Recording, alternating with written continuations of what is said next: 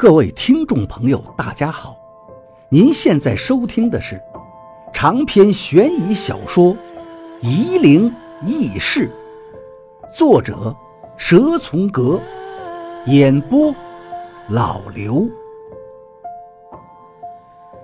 第二十八章，我下了班就和柳涛闲聊，我们已经很熟了，已经算得上是朋友。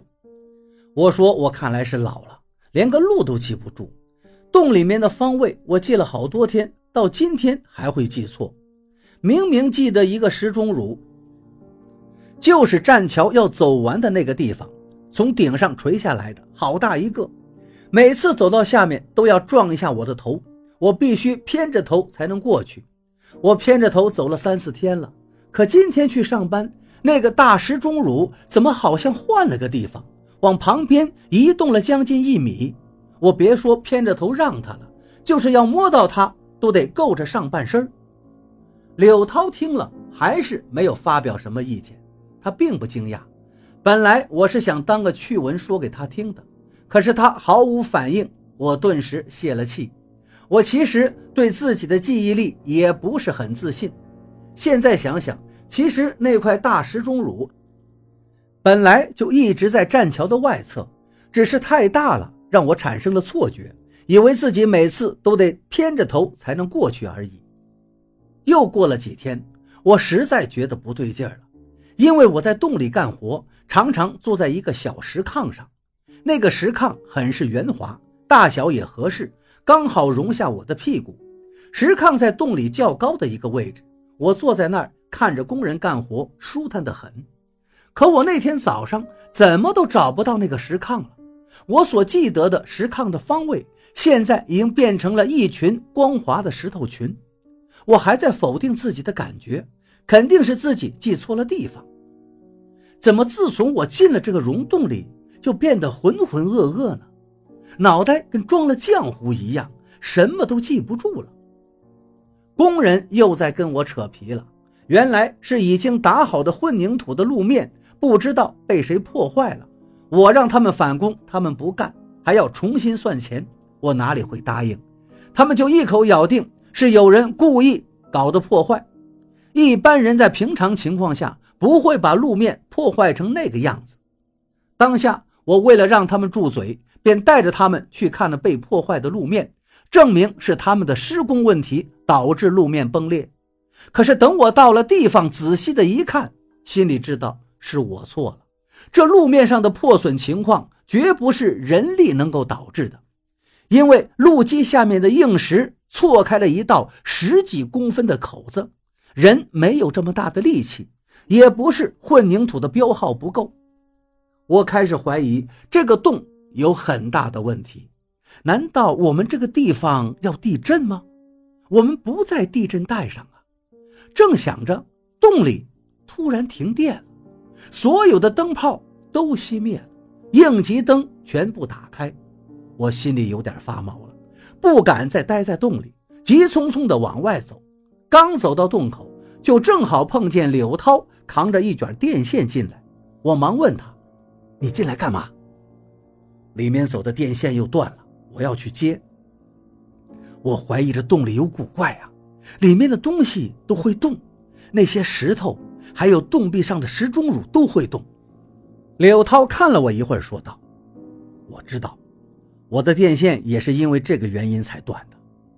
你既然知道，为什么一点都不觉得奇怪呢？时间久了你就习惯了。”柳涛往洞里走去，扔下目瞪口呆的我。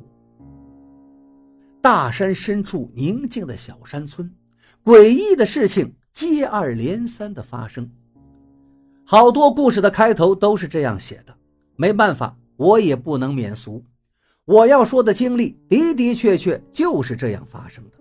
在大山深处，一桩怪事接着一桩怪事，只是这怪事跟我的到来没有什么关系，因为在我来之前，这里已经发生了很多事情。溶洞又出事儿了，这次是个老头在溶洞入口的山顶上跳崖。可是没有落下来，尸体挂在入口顶上几十米处的灌木丛上。是早晨上班的工人发现的。本来一个老头跳崖并不是什么特殊的事情，人老了嘛，如果儿女不孝顺，衣食无着的老人一时想不开寻死，在农村不是新鲜事儿。可是老头子的家人在取尸体的时候，非要把尸体弄到洞里去，洞口的保安不让，就又吵了起来。村民动不动就因为死人的事情在溶洞的入口大闹，施工经理为这事已经伤透了脑筋，估计也被村民弄得没了脾气，最终还是同意了这个毫无道理的要求。这个事情不对劲儿，我想任凭谁都知道了。经理肯定也知道。果然，死者的家人在洞里面待了两三个小时就出来了，和我预感的一样，老头的尸体被装在一个蛇皮袋子里。这下不用我仔细看了，光看蛇皮袋子的轮廓就知道，那老头子的尸身只剩下了骨头。隔了两天，听说另外一个组的某个小伙子和邻居吵架，就为了他的牛吃了邻居家的青苗。他用猎枪把他的邻居一个比他年长几岁的妇女打死了。这是我上班的时候在溶洞里听干活的小工说的。小工基本上都是当地的村民，喜欢一边干活一边说一些村中的轶事。听他说的口气，好像还挺同情那个小伙子。那个小伙子家里很穷，被他的邻居欺负惯了，这一次肯定是忍无可忍。开枪之前。那个死者不停地骂他，刺激他，说他熊包，有本事就开枪等等。那个小伙子杀了人也不知道跑，就站在小溪附近不停地哭。来了人就向人家解释他的委屈，直到警察来了也没跑，根本没有反抗就被捕了。我心里预感到，估计这个死去的妇女又要被家人弄到这洞里来，然后拎一把骨头再出去。经理又要伤脑筋了，可是我等了两天，并没有见到村民来洞口闹事，就觉得自己的想法是不是太多余了？可是，在一天的半夜里，我被楼下的一阵阵人声吵醒了。那些人声被故意压得很低，很明显是不想让人知道动静。